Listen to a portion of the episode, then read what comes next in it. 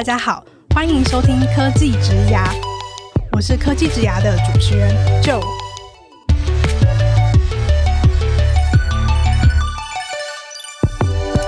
科技职涯是由 CakeResume 制作的广播节目，我们将会邀请在科技、数位等不同领域的工作者来分享他们的职涯故事和个人观点，一起来听听这些精彩的分享吧。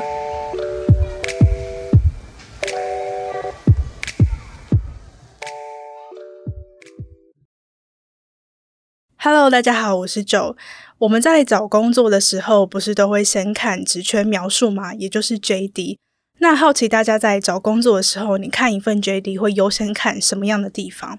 我们之前在支线节目《中午吃什么》的第二十集中，有聊到要如何撰写 JD，而且从 HR 猎头还有求职者三个不同的角度去看一份 JD。那其中我们也有聊到说，在员工福利的这一栏，虽然说它跟工作本身可能没有太大的直接的相关，但是在你还没有进到面试这关，然后也还没有真的接触到企业内部的人的时候，员工福利有蛮大的可能，它可能会左右一位求职者要不要投出自己的履历。那在员工福利的各种面向当中，我相信大家都一定会同意，其实吃它是一个很基本又很关键的一环。那在今天的这集科技职涯中呢，我们邀请到了以餐厅定位系统起家，目前呢则是全方位发展所有跟吃相关需求的 Inline。让我们欢迎 Inline 的 VP Vita。Hello Vita。Hello，Joe，你好，还有啊、呃，我们 Podcast 听众大家好，我是 Vita，啊、呃，我现在在 Inline 担任 Operation 的工作。那 Operation 其实是蛮广的，大家可以想象得到，就是包含 Workplace Operation，然后 Marketing 也算是一种 Operation，然后我们有 AM Dispatch、CS 以及 Revenue Ops，所以面向其实是蛮广的。很高兴今天在这个节目里面跟大家一起来聊一聊。其实呢，Inline 除了订餐系统以外，刚有提到说现在发展了跟吃相关的其他服务嘛。那比如说，相信大家都有感受到，其实，在疫情之中，我们很多生活习惯都改变了。像是以前午休时间，可能大家都会一起出去吃饭，那现在可能会选择外带或是外送。那在吃这个每天都必须要被满足的需求上，Inline 要怎么样帮助企业去建构一个更完整的员工福利，用自动化的工具去达到最好的效率？在今天这几周呢，会请 Vita 多跟我们聊聊。那除了这个以外呢，其实 Vita 他本身是有外文系跟英文系的专长。那他在毕业之后呢，一直都是做着跟 BD 还有 Sales 相关的工作。在 Inline 之前呢，也累积了像是 Uber、eBay 还有甲骨文旗下同样是经营旅宿系统的 Microsystem 等等。那我相信这个丰富的职涯历程一定也带给 Vita 很多的养分，也蛮想知道说他要怎么应用他过去所学习到的东西去帮助 Inline 从台湾走向国际。也可以在今天。今天的这集中呢，一起来听听 Vita 的分享。首先呢，我觉得不免俗的，想要请 Vita 跟我们分享一下 Inline 目前所观察到的餐饮产业的趋势。那其实因为疫情也已经开始了两年多左右的时间了，那也蛮好奇说，目前你们看到有哪些比较有趣的趋势，或者是使用者的行为吗？嗯，其实我觉得吃就是跟大家在生活上面真的是呃息息相关，所以吃这个行为的改变，我相信大家一定都会有感受到。就以我们一般消费者来说好了，啊、呃，其实在家里面的时间变多了，因为去年一整年这个疫情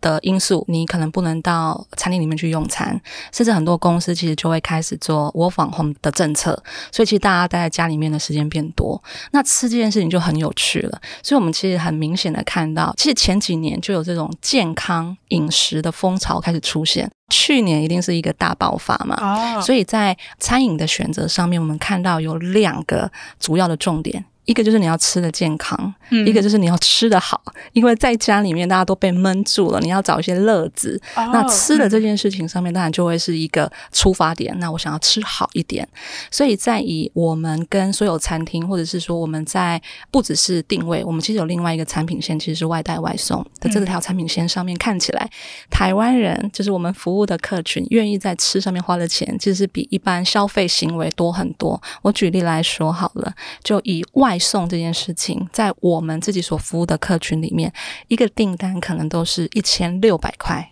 嗯，左右。那外带可能稍微低一点点，大概是一千三。一千四左右的这个价位水平。那大家选择的点呢，就是第一个我要吃的健康，为什么要健康？嗯、因为要防疫嘛，对，对不对？要保养，然后呃，希望自己可以很安然的度过这一波疫情。那再来另外一个部分，就吃的好，不管是自己或者是跟家人，或者是跟朋友的聚餐，现在都没有办法选择到餐厅里面去，那当然就点回来家里面，所以大家更愿意在过去可能自己喜欢的餐厅里面，尽可能寻求可以带回来家里面吃的方式。对对对。所以，呃，外带外送从去年整体在台湾的产值已经超过三百亿台币，那今年。我觉得上看应该还会再 double，甚至有 triple 的可能。嗯，嗯，所以我觉得这是在趋势上一个不可逆的行为。那对餐厅来说更是了，对吧？就是在整个疫情的冲击下，其实餐饮业也是受到最严重冲击的呃产业之一。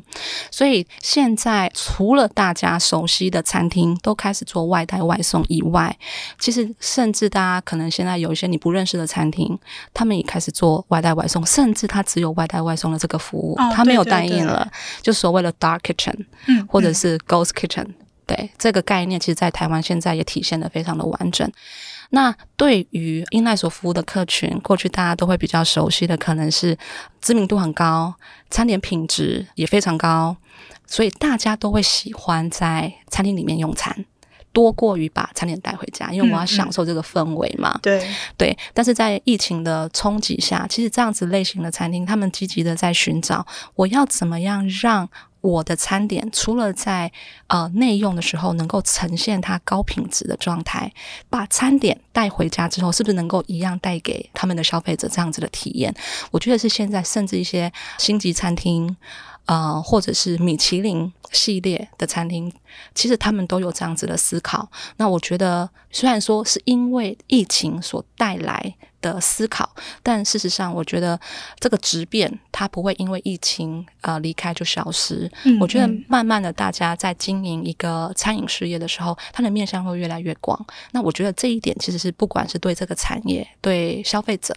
呃，都会是一个很好的方向。对，所以呃，刚刚就有讲到，就是在这两年半的时间，对大家的影响是什么？我就简单跟大家做这个分享。嗯嗯嗯。刚刚 Vita 有提到说，其实，在疫情当中有发现说，消费者他们愿意消费在餐饮上面的客单价其实是提升的嘛。他们愿意投入更多的钱在食物上面，那甚至是以前可能很仰赖，一定想要去餐厅亲自去感受餐厅气氛的这样的消费行为，也越来越能够在线上被完成。那我蛮好奇，除了像是这样子的餐厅以外，有没有你们观察到说，可能不同类型的餐厅，它在疫情中所受到的影响会不一样？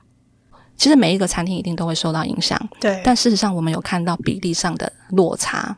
我们以整个台北市来说，其实台北市的年轻族群还是比较高的，所以当疫情一来的时候，什么样子的类型的餐厅会马上迎接第一波的冲击？一定是合菜系列的餐厅，也就是适合家人去的。所以，例如说中式合菜。嗯，然后火锅类型的餐厅，因为你夹菜的时候，或者是你在用餐的时候，其实人跟人的接触其实是多的。嗯，这种类型的餐厅其实受到的影响会最剧烈。你会看到，从我们自己后台的数据上面看，原本满满的定位一下子往下掉。嗯嗯。但是相对来说，比较不受影响的是哪一种类型的餐厅？是它的规模原本就没有很大。嗯嗯。对，它进出的人流本来就没有那么密集的餐厅，以及年轻人喜欢去的餐厅。很多年轻人喜欢吃美式。偏美式，但是又中小型的 venue 的话，其实这种类型的餐厅，它在受到冲击反而是比较小的，因为年轻人还是觉得啊，我还是可以出去，嗯嗯，对，然后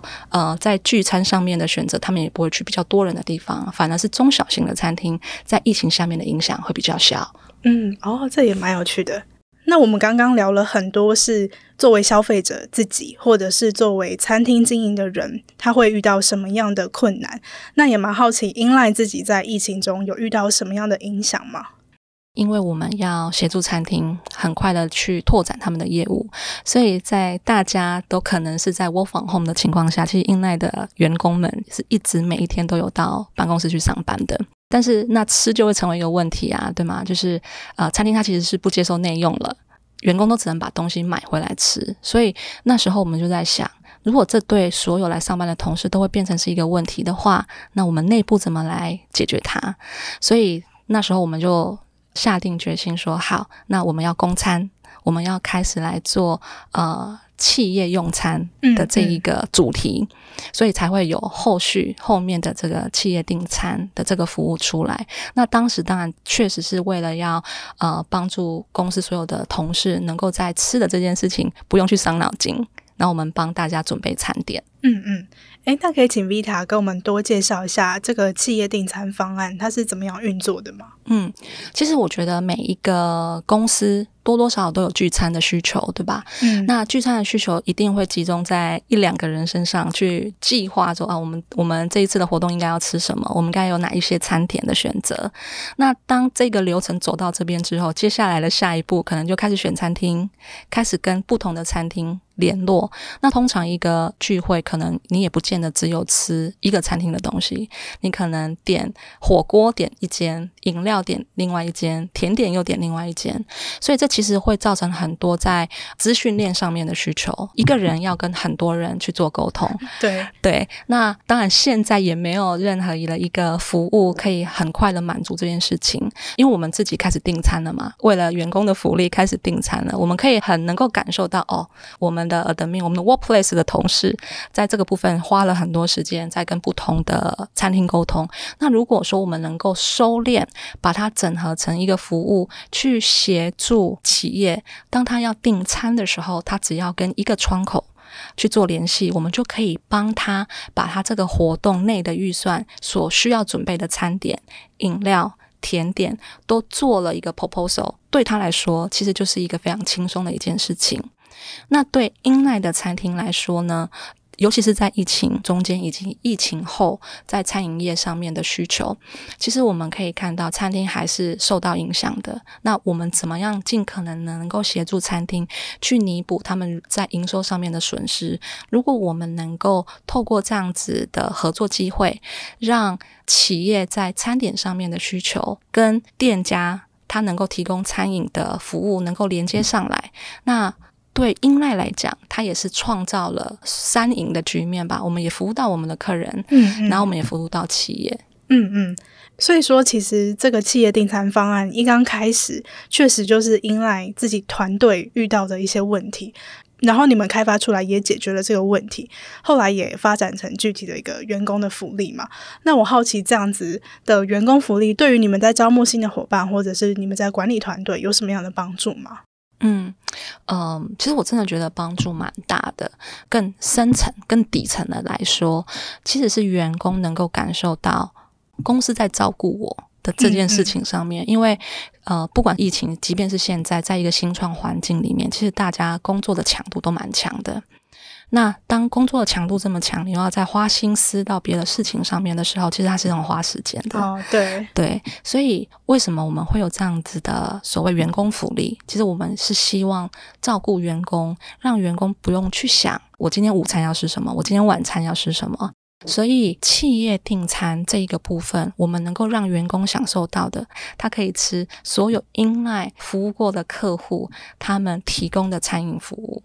对员工心里面上面来说，他会知道，我原本要付出去找餐厅吃什么餐厅的时间，他可能更能够专注在自己的工作上面。所以，一样，这也是一个共好，这也是一个。嗯，win-win 的局面，就是对员工来说，他可以吃到好吃的东西；然后对公司来说，我照顾到了员工，而且 productivity 还向上提升了。嗯嗯嗯，哦。这个我完全可以证明，就是 我之前在我们的第四季第二十八集有访问到在 inline 担任 account manager 的 Penny，嗯，然后后来我们有在社群上面互相追踪，他的 IG 线动真的每天都是 好多食物，而且看起来都是非常精致，然后他也会用心的可能帮客户宣传啊，或者是介绍这些产品等等，所以我可以一个就是不在 inline 里面的员工跟大家分享，我看到的确实是这个样子。样子没有错，嗯，对。那我也好奇说，你们观察这些实际使用了企业订餐方案的客户们，有收到了哪些回馈吗？嗯，其实有两个回馈是我们最最常收到的第一个部分，其实就是餐点品质的提升。因为其实对于企业订餐，或者是说他们有活动要订餐的这个流程，原本是很繁复的，所以对。呃，我们的窗口可能是 admin 啊，或者是可能活动的主办人啊，他要去准备餐点，其实要花很多时间，嗯、而且来的餐点他也不见得能够符合原本的预期。但是跟 Inline 合作之后，Inline 的合作餐厅。针对餐点的部分，其实都是知名的名店嘛，所以品质有一定的保证，而且整个流程又只要对单一窗口就可以了。所以跟我们合作之后，在餐点的品质上面，以及在规划餐点。这件事情所花的时间都减少了，这件事情是我们蛮常得到我们企业用户的回馈的。嗯，嗯，那第二件事情让他们蛮感动的事情是，呃，我们针对品质跟流程上面的掌控。举个例子来说，其实，在企业订单开始的时候，我们其实是每一单都会跟车，也就是当订单已经下到餐厅，然后我们司机要去取餐的时候，Inline 的员工其实会跟着司机一起过去。的，我们会跟餐厅确保它的餐点，它是包装上面以及呃餐点品质上面都是符合要求的，以及跟我们的司机一起到企业方把餐点交给企业，让企业确认没有问题。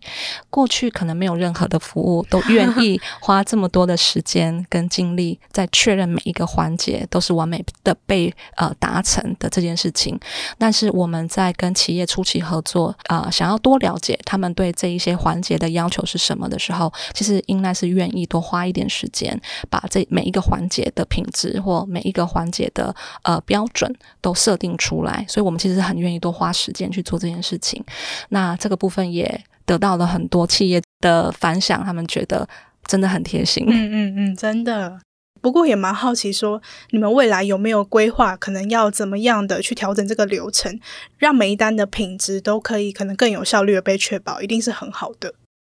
其实现在有很多的流程上面都有做一些改变，例如说，呃，我们现在所有去拿餐的司机都是我们熟悉的司机，他非常清楚 Inline 的标准是什么，所以在每一个环节，怎么去跟餐厅沟通，怎么去跟企业主沟通，在取餐的时候要注意什么样的美感，然后标准是什么，遇到问题的时候怎么反馈给 Inline，其实这个部分我们都已经完整的完成了训练，而且已经试行了一段时间，所以当然在跟车这件事情，在未来就不会是每一单我们都要跟，但是事实上我们在跟每一个客户合作的前几单，我们还是会去做这件事情的原因是我们想要确保这一些环节的过程，嗯，到新的客户这边，对，他们所接收到的其实是一致的，嗯，所以在前几单我们还是会去做这样子的动作，嗯，而且每个客户他可能需求他在意的东西也都还是会不一样，是的，是的，对。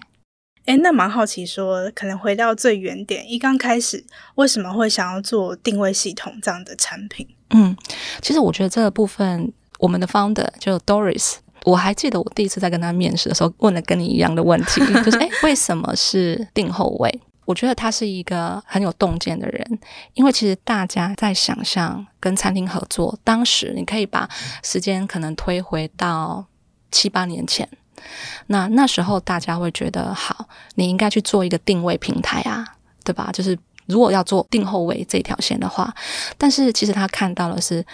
餐厅门前其实都会有很多人在排队，嗯，那这件事情没有人在帮餐厅做管理。那他自己跟很多的餐饮老板请求他们说：“哎，我可不可以到你的店里面去，让我观察一下？就真的实际到店里面跟着他们的员工上班，看一下，哎，他们现在怎么在处理？”有人来定位，然后现场门口排队的这些问题，然后他觉得，哎，我能够用产品，我能够用科技来解决这个问题，所以其实这个出发点跟发想就是很单纯的，就我要来解决一个餐厅他现在所面临到的问题，而这个问题目前在市面上并没有产品可以来帮助。嗯嗯。那前面呢，我们跟 Vita 聊了企业订餐方案，还有聊了 Inline 如何观察到在疫情当中，或者是更长远来说，在整个餐饮产业有什么样的趋势？那我在前面有分享到说，Inline 目前其实已经是从台湾走向国际的公司。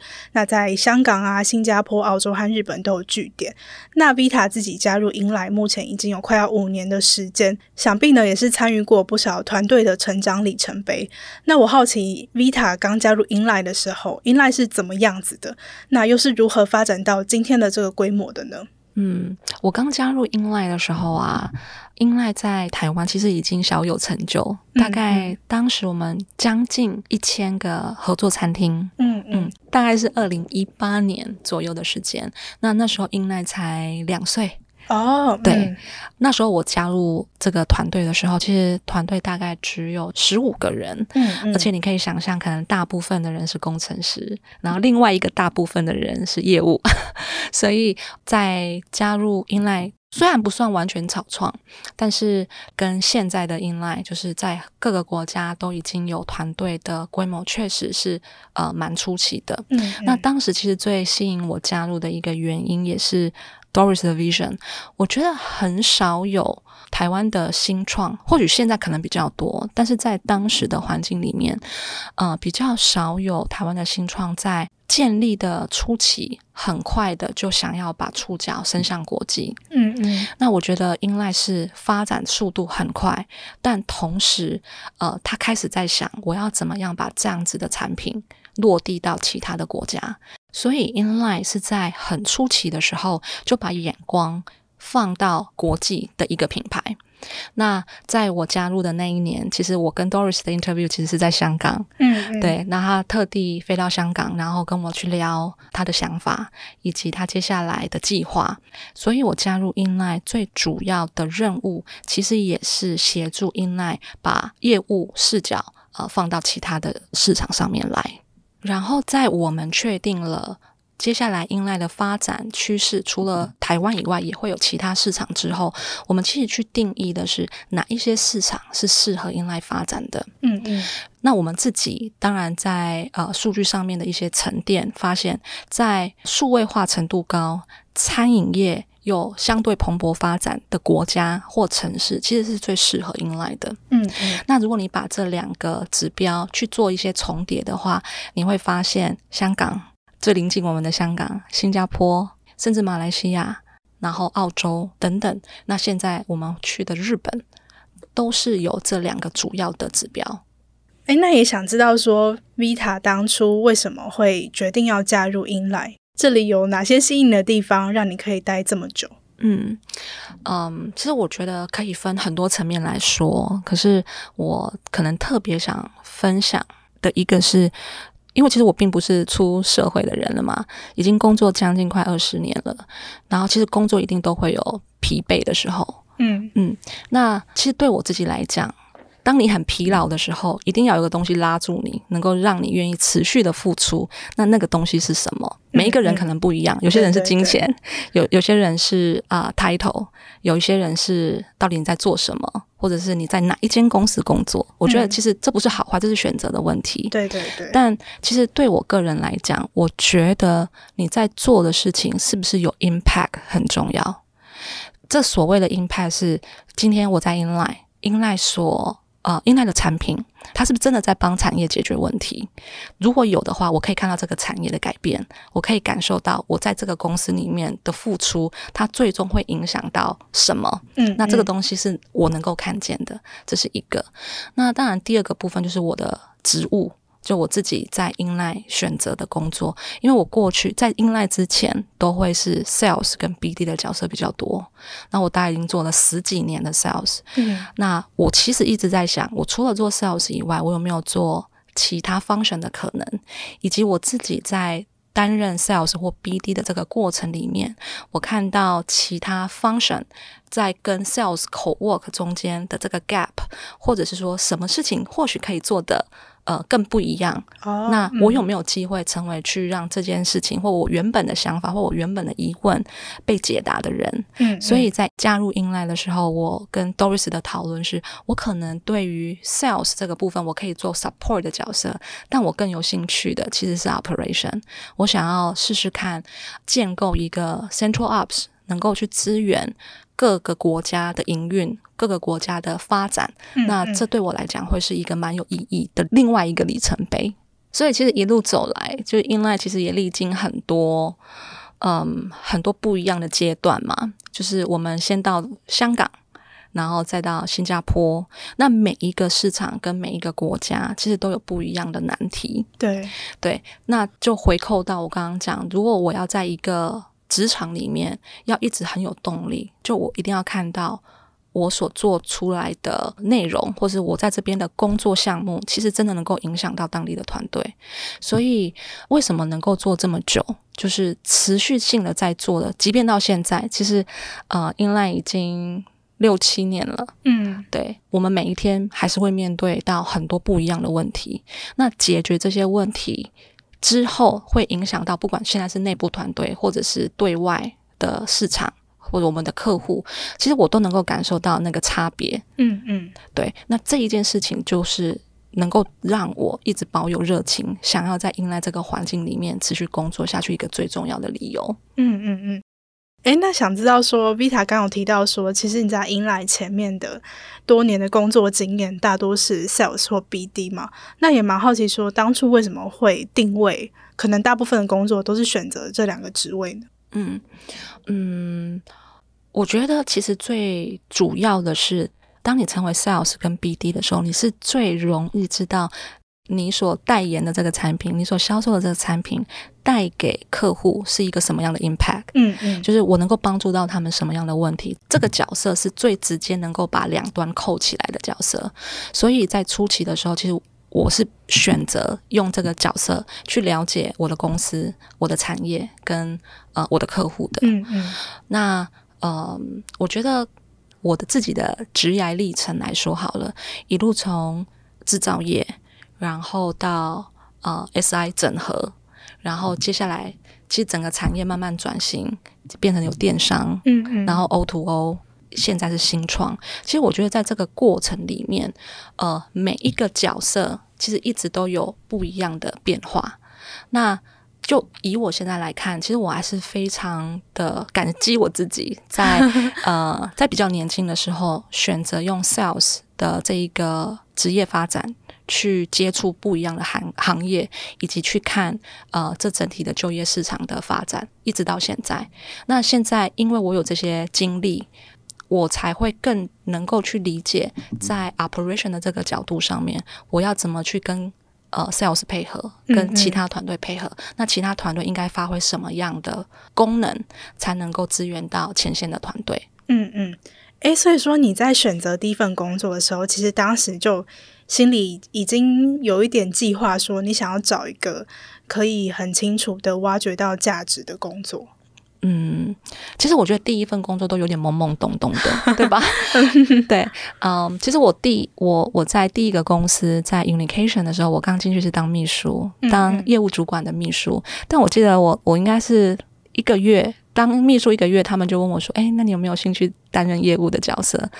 我不知道是。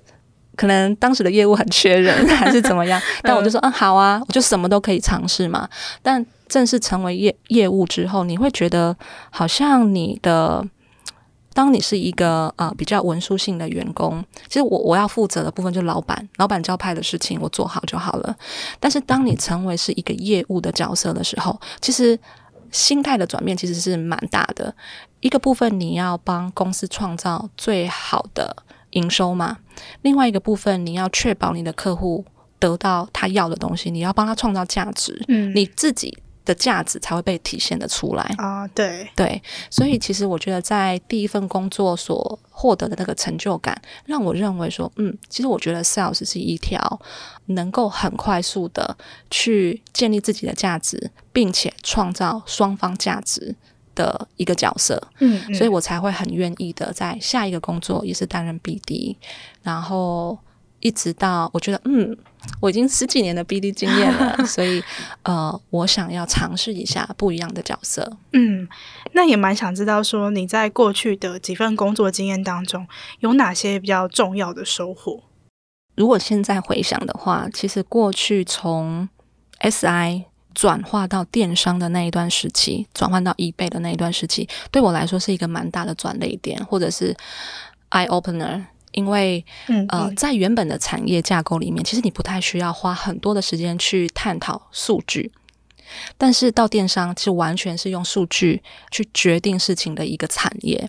所以，其实从呃 eBay 的这个时期，我们要去挖掘在平台上面的数据，然后去选择对的卖家。然后怎么去扶持卖家？怎么怎么协助卖家去跟台湾的卖家去跟全世界的卖家做竞争？这些都是数据告诉我们该怎么做，方向在哪里的。嗯嗯。所以其实我觉得它是一个很对我自己的职业来说一个很重要的转类点。从那之后的每一个工作的内容，其实都跟数据有关。那从 eBay 到另外一种电商到 Uber，我觉得 Uber 它其实。带给我的是一个不一样的工作体验。就过去大家会觉得做事情就是顺着做的那种感觉，嗯嗯，但是我觉得在 Uber 它挑战了很多不一样的极限。尤其是我们刚 launch，我当时其实是在 Uber Eats 的这个团队，我们其实，在 launch 的时候，Uber 还不算合法，当时还是会有很多的 legality 的 issue，所以外界会有一些很。逆向的声音，对对对，但是你要用什么样的方式去扭转？你要怎么在这样子的环境里面，仍旧去传达这个产品、这个服务本身的价值？嗯，很多东西不是你用原本的做事方式就可以，更多时候你可能还是要有一点挑战的心态，就是我可不可以这样子做？我可不可以那样子做？那这件事情跟我过去的从传产出来到 SI 的思维逻辑，其实很完全不一样的。所以，我其实觉得，在 Uber 虽然说那个那一段时间，其实一年当三年用，其实是一个很拼的阶段，但是它确实也是反转我工作模式最大的一份工作。嗯，那也把那份工作的冲击或者对我的启发，再带到 Inline 来。我其实觉得这会更适合现在的工作圈，或者是说更适合现在新创里面需要的。工作体质，嗯嗯，其实可以听得出来，Vita 对于职涯的追求，其实跟英赖这间公司也蛮像的，你们都很在乎解决问题。也很在乎去带给使用者，或是带给相关的人更多的价值。比如说，我觉得企业订餐方案它真的是一个蛮有趣的发现。其实是你们从自己的伙伴身上发现说，哦，每个人都要出去买午餐，实在是太麻烦了。那如果说公司想要提供这样的福利，有没有什么样的办法可以让相关的同事可以更有效率的去解决这样的需求？然后我也非常同意说，其实，在我们的日常工作就已经很忙碌的情况下，如果我这些跟员工福利相关的需求能够被更有效率的解决的话，我觉得对于老板呐、啊，对于员工，或者是对于负责相关事务的同事来说，一定都会是很不错的解决方案。那我们今天的访谈就到这边，谢谢 Vita 的分享。谢谢 Joe，谢谢大家。如果大家想要在公司有不一样的用餐体验的话，欢迎跟英赖联系哦。我们的企业订餐等着你。嗯，如果大家想要了解更多关于 Inline 的企业订餐方案的资讯，都可以在本集的单集简介中找到相关的连结。那如果大家想要加入 Inline 的团队的话，也欢迎逛逛他们在 CakeResume 的招募页面。那今天也谢谢大家的收听。接下来科技职涯 Talent Connect 会为大家带来更多有趣的内容。如果你喜欢我们的 Podcast，欢迎订阅、追踪和分享。也欢迎到科技职涯的 IG CakeResume Podcast 和我分享你的想法。我是 Joe，大家下次见，拜拜，拜拜。